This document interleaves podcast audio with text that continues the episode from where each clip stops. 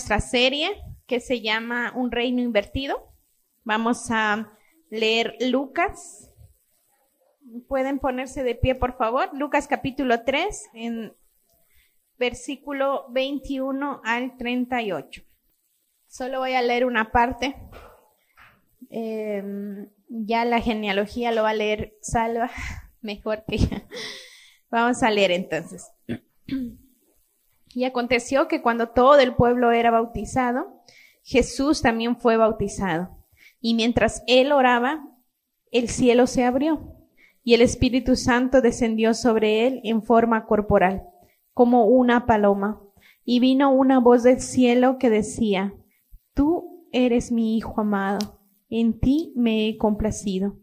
Cuando Jesús comenzó su ministerio, tenía unos treinta años, siendo como se suponía hijo de José, quien era hijo de Eli. Vamos a saltarnos la genealogía y voy a leer la última parte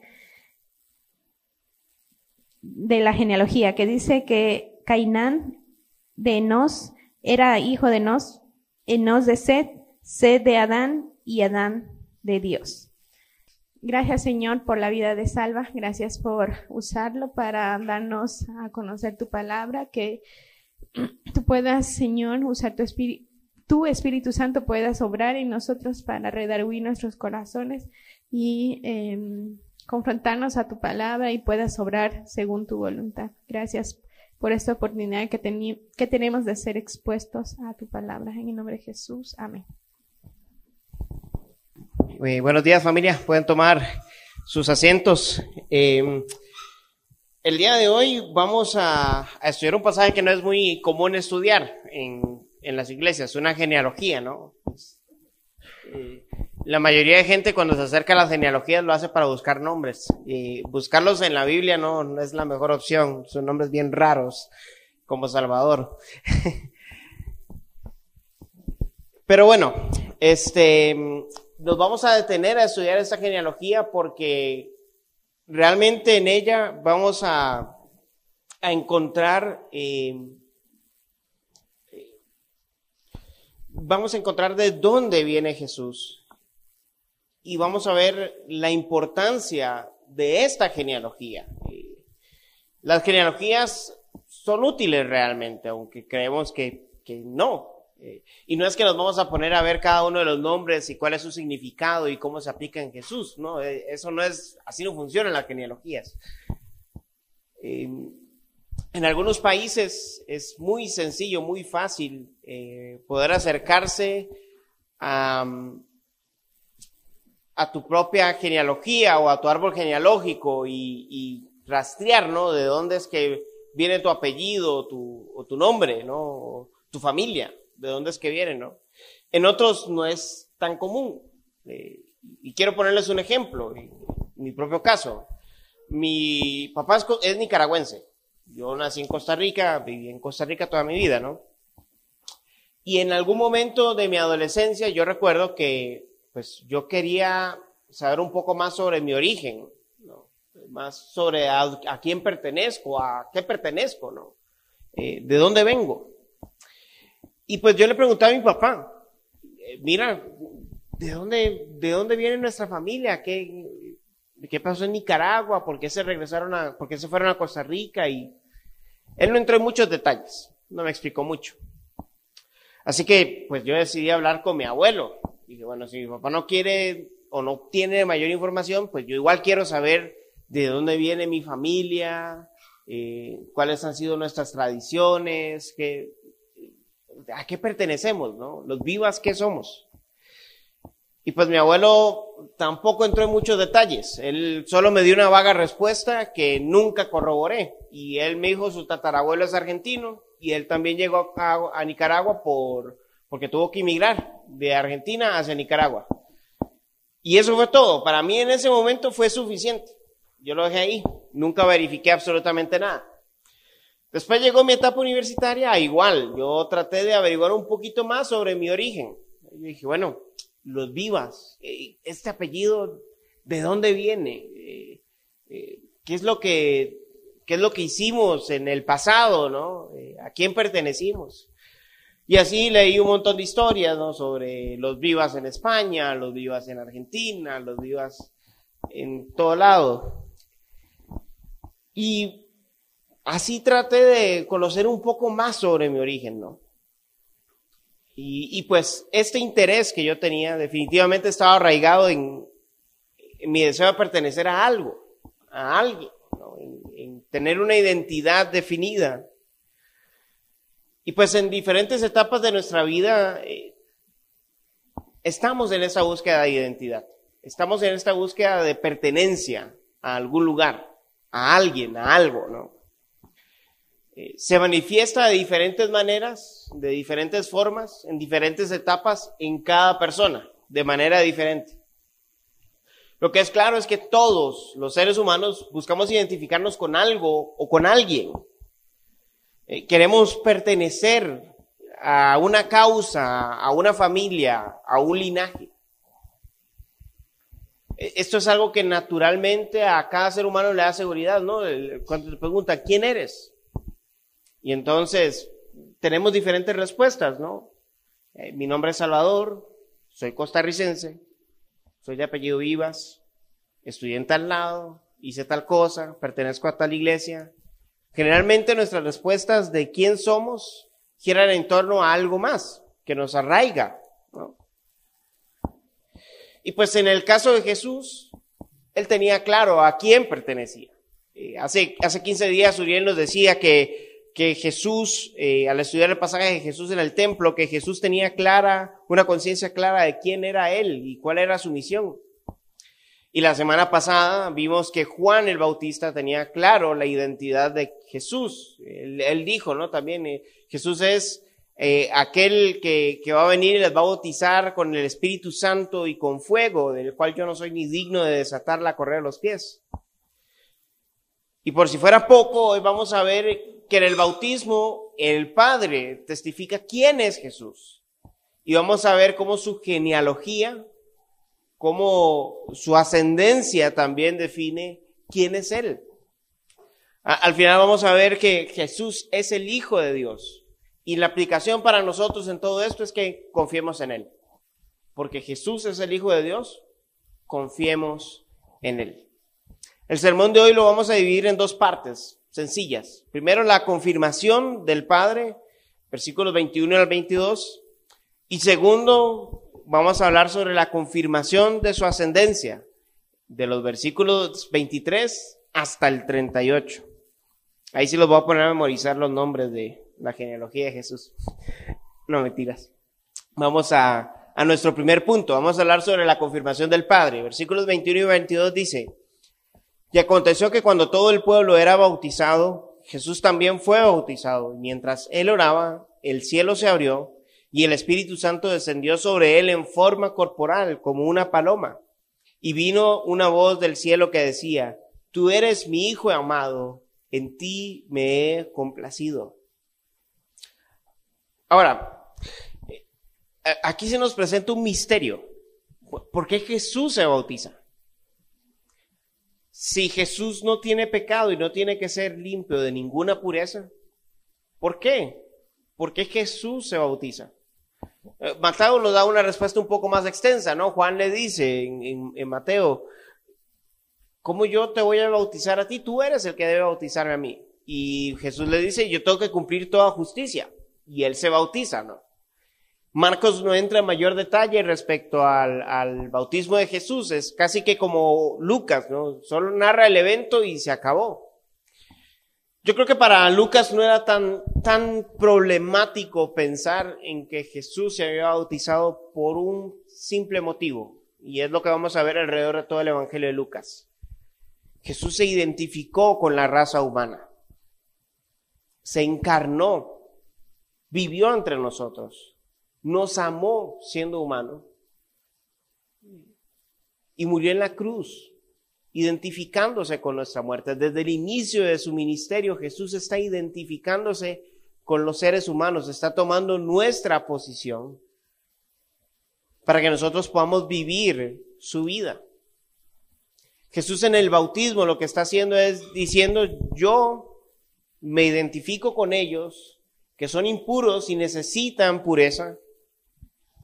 Y yo voy a culminar esa pureza en la cruz. En el bautismo, Jesús lo que está haciendo es identificándose con cada uno de nosotros. Está tomando nuestro lugar para que después nosotros, en su muerte, podamos tomar su lugar delante del Padre. El Padre ya no nos ve a través de quienes somos nosotros. El Padre ya no nos ve a través de nuestro pecado. El Padre ya no nos ve a través de nuestra impureza. El Padre nos ve a través de lo que Cristo Jesús hizo en la cruz por nosotros. Jesús tomó nuestro lugar para nosotros estar delante del Padre en el lugar del Hijo, en el lugar de Cristo Jesús, siendo puros delante de Dios por la obra de Jesús. Por eso Jesús se bautiza, por eso se identifica con nosotros.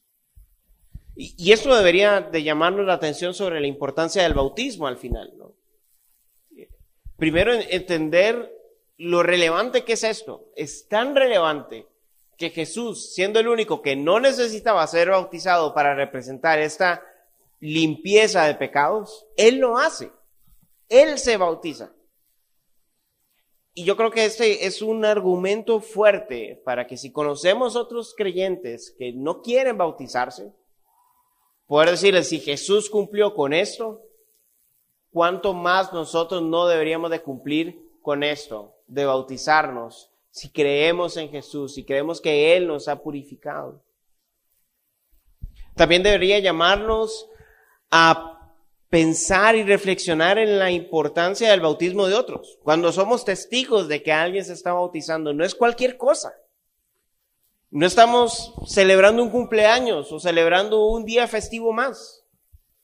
Estamos celebrando que el Señor trajo de muerte a vida a una persona que está testificando en público su fe.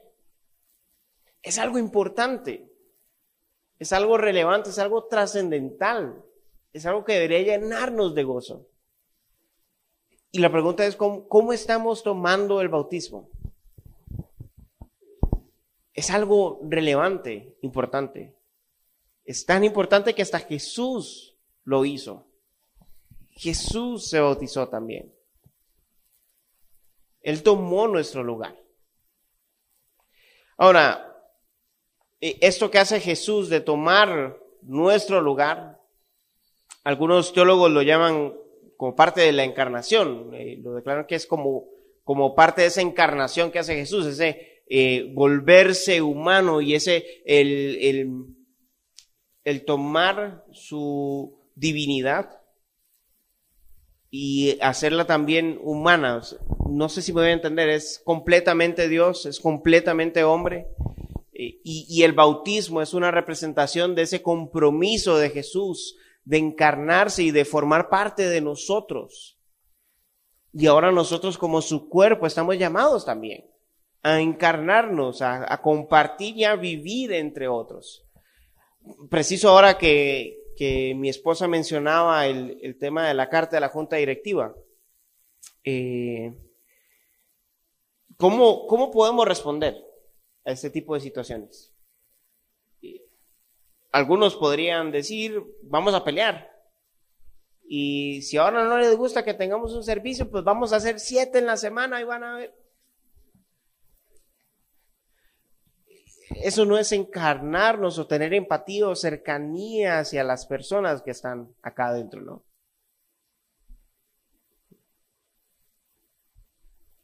Jesús lo que hizo fue caminar entre los pecadores.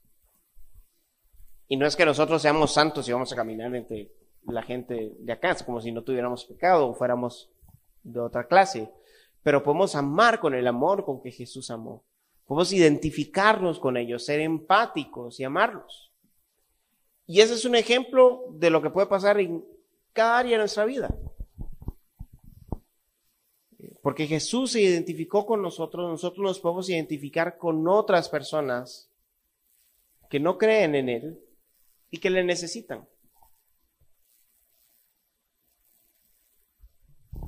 Ahora, este pasaje es hermoso porque es una representación explícita también de la Trinidad, ¿no? Vemos que mientras Jesús oraba, el cielo se abrió y el Espíritu Santo descendió sobre Jesús en forma corporal, como una paloma, y vino una voz del cielo que decía, tú eres mi Hijo amado, en ti me he complacido. Ahí está la Trinidad, plenamente representada. El Espíritu Santo descendiendo sobre el Hijo, el Hijo recibiendo las palabras del Padre. Y este es un misterio.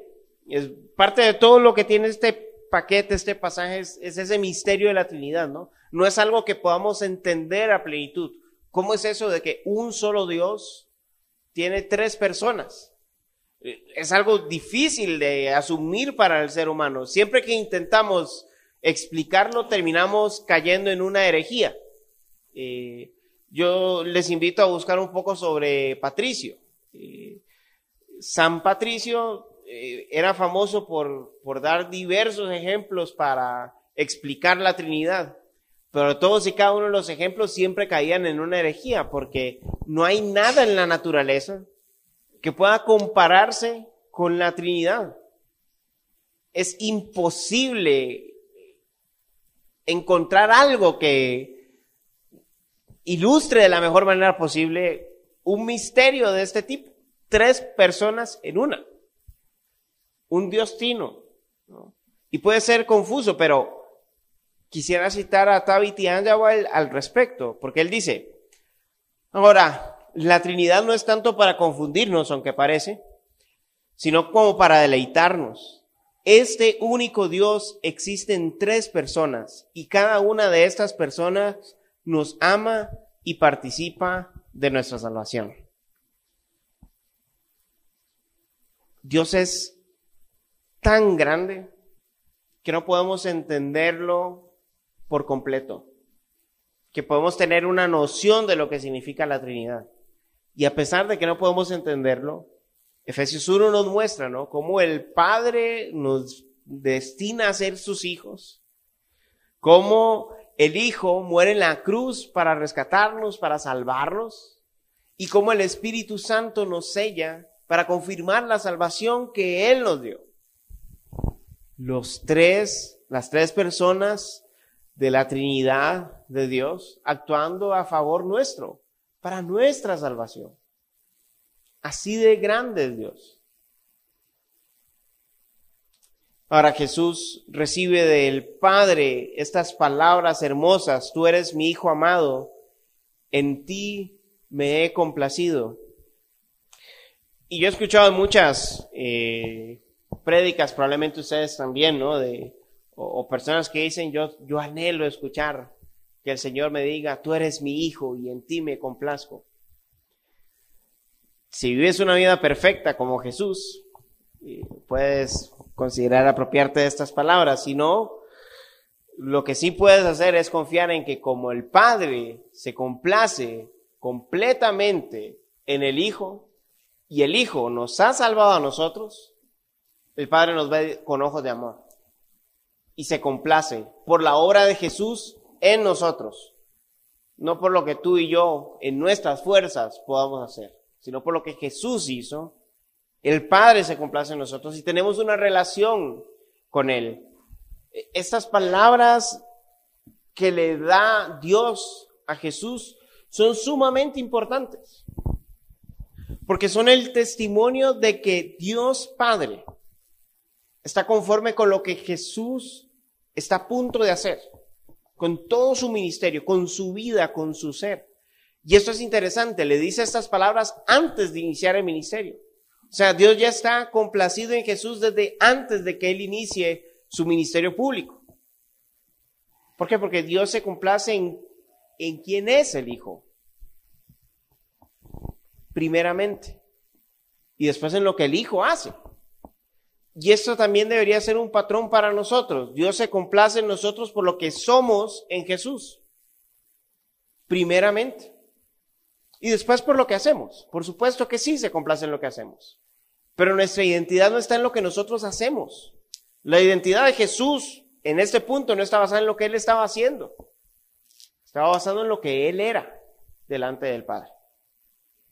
Y de igual manera nosotros, Dios se complace en nosotros por lo que somos en Jesús, por lo que Él ya hizo en nosotros, por la manera en la que Él nos perdonó y nos hace personas nuevas. Y lo que hagamos a partir de ahí es simplemente una respuesta de lo que Dios mismo ha hecho en nosotros. Ahora, estas palabras son bien, bien importantes. Darío López lo describe de la siguiente manera. Él, él dice, estas palabras, que son una combinación explícita de los temas de entronización, que aparece en Salmo 2.7, y del siervo sufriente, que aparece en Isaías 42.1, indican, por un lado, que el Mesías contaba con plena aprobación del Padre para la misión de salvación que se le había encomendado. Y por otro lado, que desde el comienzo de su ministerio, Jesús de Nazaret estaba cumpliendo con la voluntad de Dios. Jesús estaba cumpliendo la voluntad de Dios al bautizarse. Aunque él no, necesitaba bautizarse porque él era puro, él al hacer esto se identificó con nosotros. Y el Padre dijo, sí, efectivamente, Él es mi Hijo. Y quiero que el mundo lo sepa, Él es mi Hijo. Él está cumpliendo mi voluntad. Así que lo primero que vemos con esta confirmación es que Jesús es el Hijo de Dios. Confiemos en Él. El Padre testificó que Jesús era su Hijo podemos confiar en la obra de Jesús.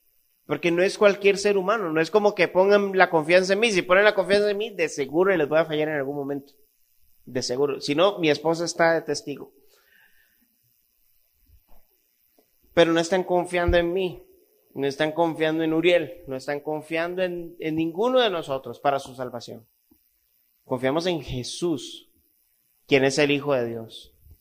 Y Dios Padre testificó eso. Ahora, hablemos un poco sobre la confirmación de la ascendencia, que aparece en los versículos 23 al 38.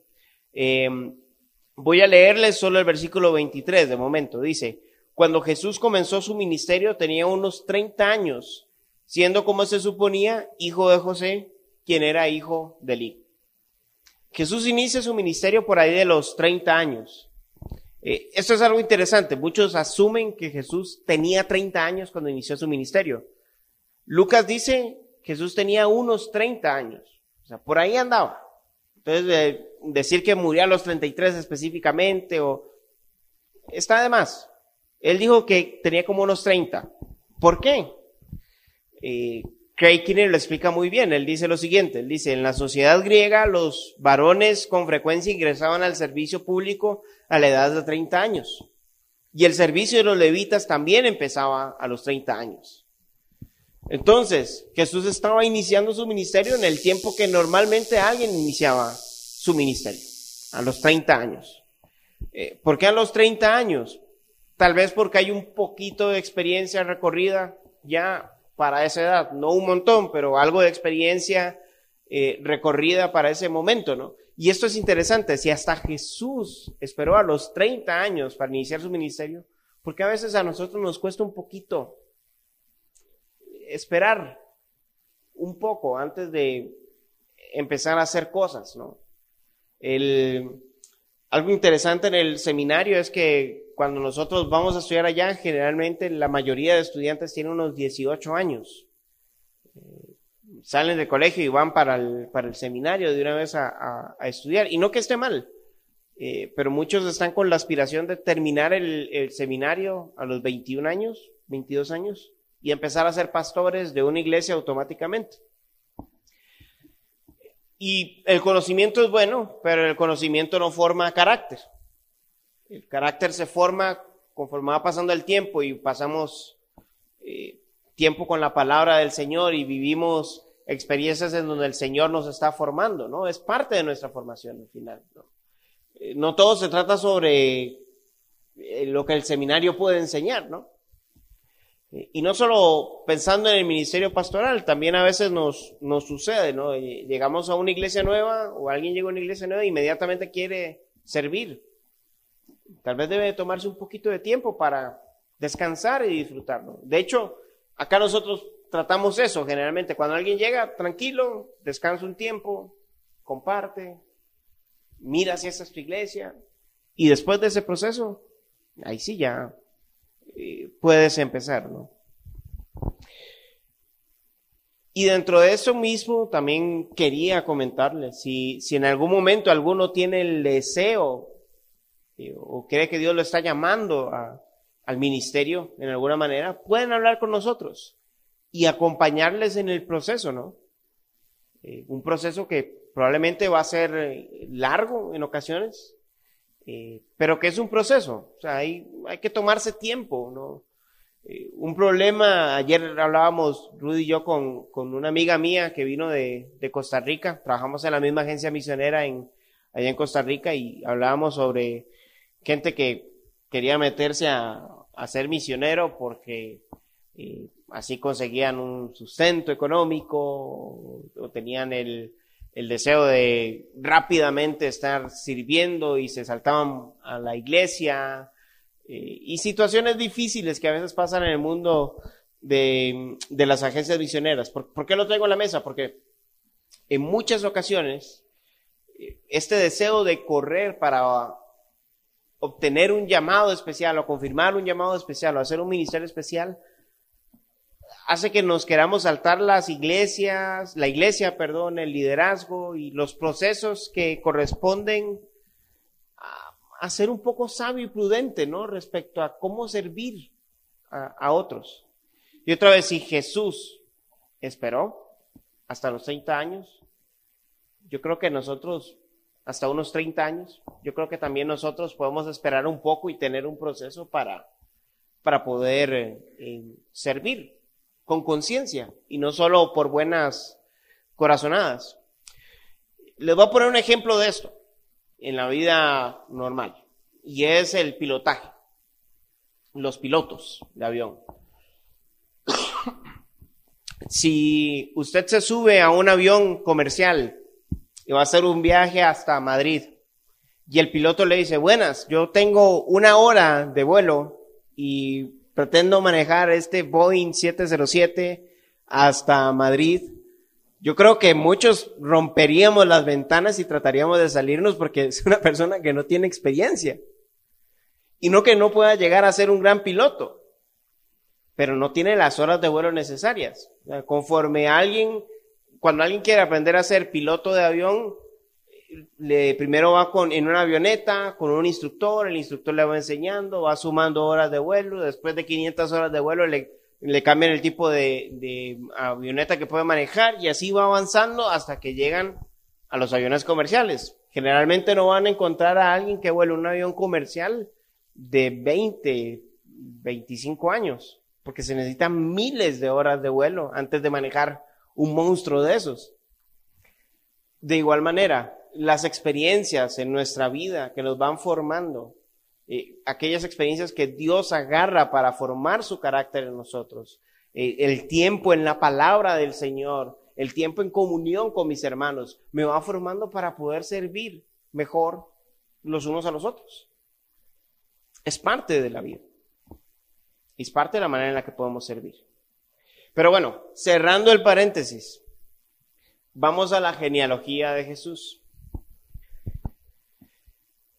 Esta genealogía respecto a la genealogía de Mateo tiene muchas diferencias. Eh, Mateo empieza en Abraham y va subiendo hasta Jesús. Eh, Mateo en su genealogía divide en tres periodos la genealogía y, y pone siete nombres nada más. Ese es un tipo de genealogía muy común para el mundo judío. Era un poquito más espiritualizada, digamos, las genealogías. La genealogía de Lucas parece más una genealogía griega en, cuanto a la manera en la que se hace. Los griegos generalmente ponían el nombre de la persona de la que iban a hacer la genealogía primero y de ahí para abajo todos sus, sus antecesores, ¿no? Como hace, como hace Lucas.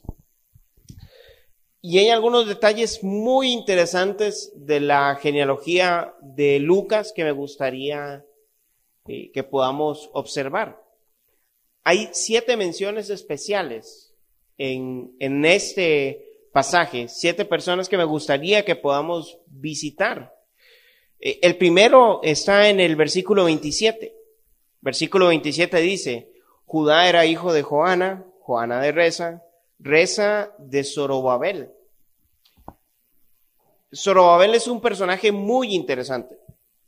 Eh, tal vez para algunos, algunos dirían, ¿qué pasó con Zorobabel? ¿Quién es Zorobabel? Zorobabel era descendiente de los reyes de Judá y él es uno de los primeros que viajan en el regreso hacia Jerusalén cuando Ciro da el, bueno, sí, cuando Ciro da el edicto para poder regresar hacia Jerusalén. ¿Y por qué es importante?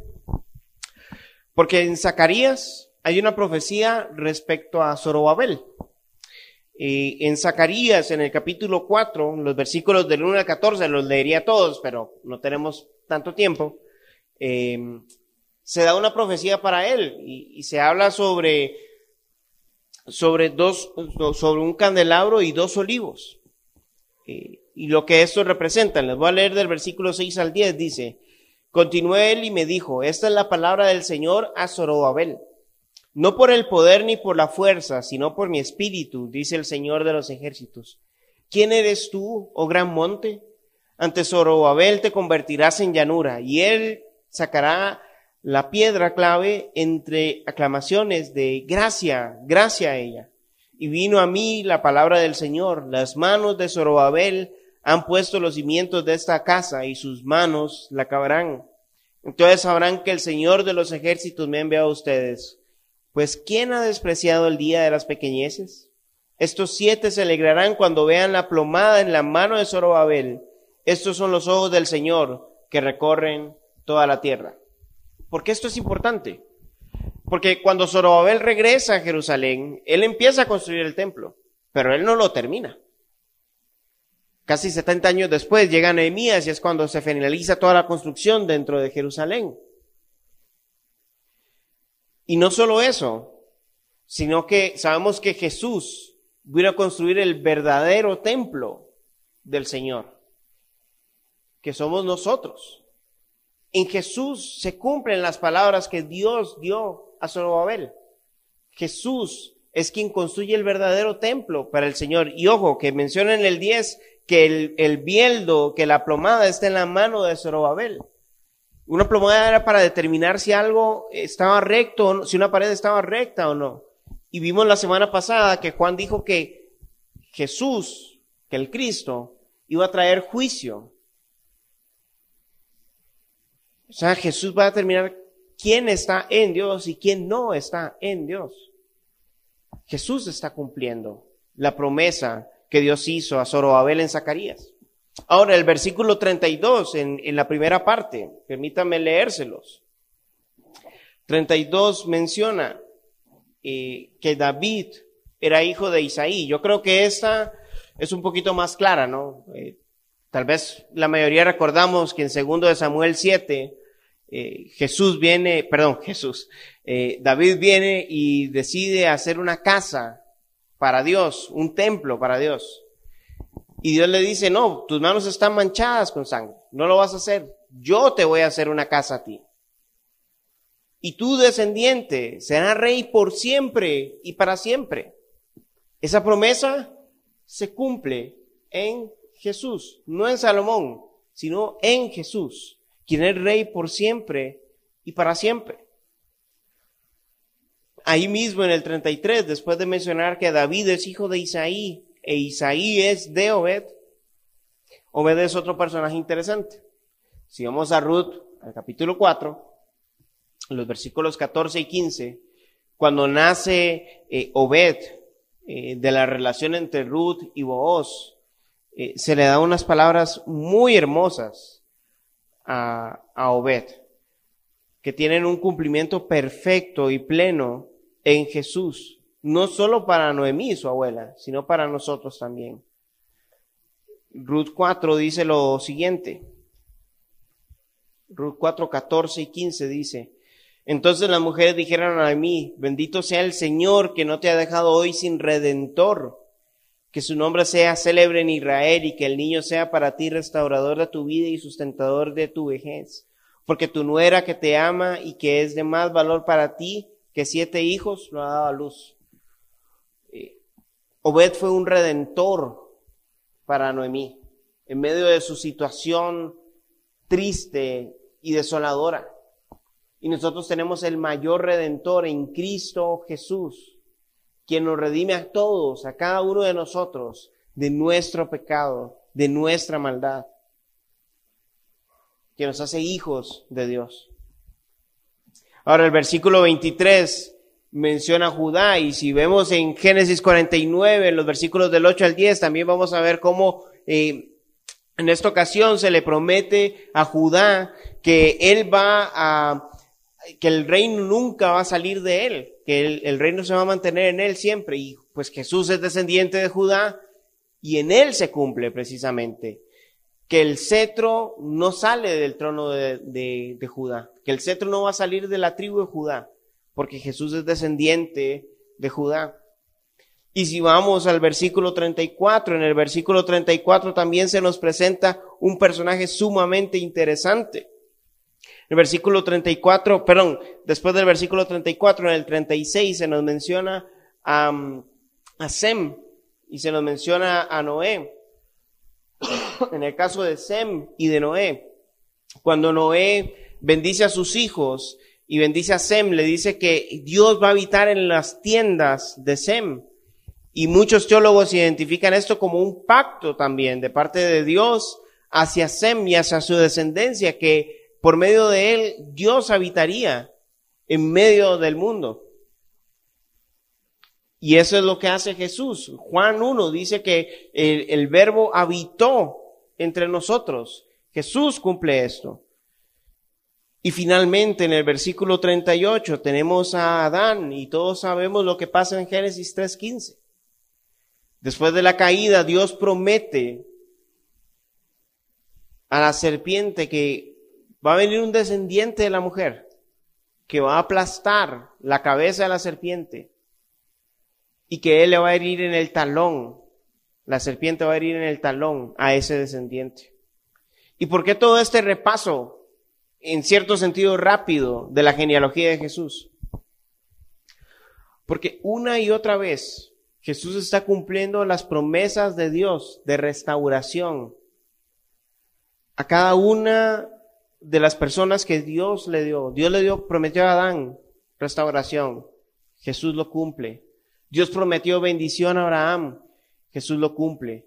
Dios prometió eh, a David que le iba a dar un trono eterno. En Jesús se cumple. Dios prometió a Zorobabel que iba a construir un templo perfecto para Dios en Jesús se cumple. La genealogía de Jesús no es cualquier texto. No es un texto para buscar nombres para hijos. Es un texto para reflexionar en cómo Dios está en control de la historia. Y cómo Dios llevó toda la historia hacia el punto de que Jesús naciera y cumpliera todas y cada una de las promesas del Señor de restauración para su pueblo. La genealogía de Jesús también lo confirma. Jesús es el Hijo de Dios. Por eso podemos confiar en Él. Jesús sabía quién era. Lo vimos con Uriel hace 15 días. Juan el Bautista sabía quién era Jesús. Lo vimos la semana pasada. Y hoy vemos que el Padre testifica que Jesús es su Hijo. Y su genealogía dice que propiamente Jesús es el Hijo de Dios. Por eso Lucas toma el detalle de decir que Adán es hijo de Dios. Para decir finalmente entonces Jesús, efectivamente, es el Hijo de Dios. Él es el Hijo de Dios. Y podemos confiar en Él. Y esto tiene muchas implicaciones para nuestras vidas. Yo creo que en general lo que podemos pensar para aplicarlo es ver las situaciones específicas de nuestra vida en la que hay situaciones adversas. Si Dios estuvo en control de la historia de manera que Jesús viniera de toda esta línea para cumplir con sus promesas, podemos confiar en que nada de lo que nos sucede está fuera de la mano de Dios. Nada. Eso no significa que si hoy tengo una deuda, mañana voy a tener millones en el banco. Pero sí significa que Dios está con nosotros. Que Dios está pendiente de nosotros. Que Dios está en control. Muchas veces el control de Dios sobre la historia no va a ser como nosotros queremos, pero Jesús era el Hijo de Dios en quien Dios se complacía y Él murió en la cruz. Y para muchos dirían, bueno, eso fue un gran fracaso. No, su sufrimiento fue el éxito del Señor. Es el cumplimiento de su evangelio, es la manera en la que Él termina de identificarse con nosotros. Van a haber muchas cosas que no entendemos en nuestra vida. En medio de todas ellas, confiemos en Jesús. Él es el Hijo de Dios. Él nos está formando conforme a su imagen en cualquier situación en la que nos encontremos. Podemos confiar en Él. Él es nuestro abogado delante del Padre. Él es nuestro sacerdote delante del Padre. Él es nuestro rey. Él es quien reina en nuestras vidas y sobre el universo entero. Parte de, de lo difícil que es para mí hablar hoy de este pasaje y de esta idea central eh, es precisamente la carta que recibimos el, viernes. Eh, porque yo rápidamente estaba buscando en mi cabeza qué, eh, cuáles son todas las soluciones que, que puedo que puedo hacer, ¿no? Rápidamente. A, a, quién buscar, con quién acudir, qué. Y aunque sí es cierto que tenemos la responsabilidad de, dar seguimiento a esta conversación con la, con la Junta de Vecinos. Esta no es mi iglesia, es de Jesús. tenemos que confiar en Él. Y yo no estaba confiando en Él el viernes cuando recibimos la carta. Y todavía hoy, mientras lo menciono, sé que no estoy confiando plenamente en Él y es un pecado del cual arrepentirse. Y se los comento para que oren por mí también al respecto. Eh, y para que confiemos en Él. No solo en esta situación específica de nosotros, sino en cada una de las situaciones de nuestra vida. Podemos confiar en Él. Él se identificó plenamente con nosotros. Por eso se bautizó y Él es el Hijo de Dios. El Padre lo dijo, su genealogía lo dice. Y es el Hijo de Dios que nos ama, que se entregó por nosotros.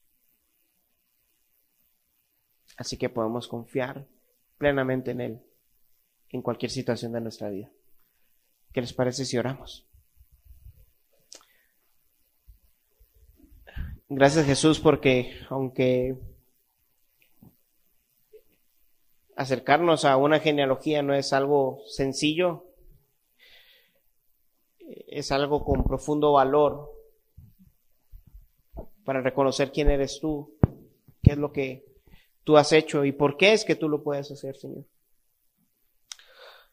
Te rogamos que nos permitas confiar en ti, Jesús. Tú viniste, te encarnaste, hiciste tu ministerio para tomar nuestro lugar y que nosotros pudiéramos tomar tu lugar delante del Padre. Gracias por hacernos tus hijos. Permítenos confiar plenamente en ti y en tu obra. En tu nombre Jesús oramos. Amén. Amén. ¿Por qué no nos ponemos de pie para elevar nuestro corazón en adoración? a este maravilloso Dios que tenemos.